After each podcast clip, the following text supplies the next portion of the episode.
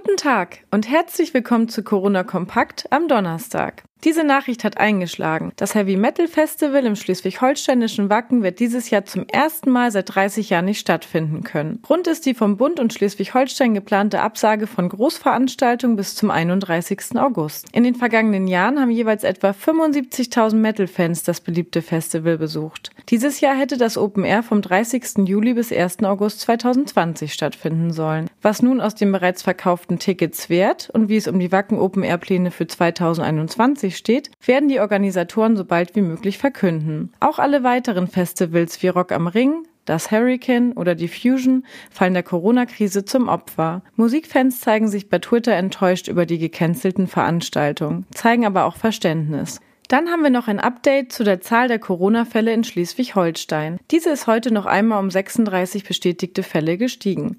Mittlerweile sind 2307 Infektionen gemeldet, von denen 343 Personen in klinischer Behandlung sind oder waren und sich 137 Personen derzeit im Krankenhaus befinden. Die gute Nachricht? Mindestens 931 Corona-Infizierte sind mittlerweile wieder genesen. Und ganz aktuell zur Politik. Nach dem Gespräch zwischen der Bundeskanzlerin und den Länderchefs hat Ministerpräsident Daniel Günther gestern verkündet, dass Corona-Lockerungen nur in einem sehr dosierten Maß möglich seien. Ab kommender Woche sollen aber zumindest Ladengeschäfte, die nicht größer als 800 Quadratmeter sind, wieder öffnen dürfen. Und das ganz unabhängig von ihrem Sortiment. Der Ministerpräsident empfiehlt beim Einkauf oder der Nutzung öffentlicher Verkehrsmittel Mundschutz zu tragen. Heute Abend gegen 17 Uhr wird es ein weiteres Statement von Günther zu den Lockerungen der Corona-Restriktionen in Schleswig-Holstein geben. Alle Details dazu hören Sie morgen dann selbstverständlich bei Corona Kompakt. Wenn Sie nicht so lange warten wollen, schauen Sie doch schon einmal auf kn-online.de vorbei. Dort informieren wir Sie über die aktuelle Lage in unserem Live-Blog.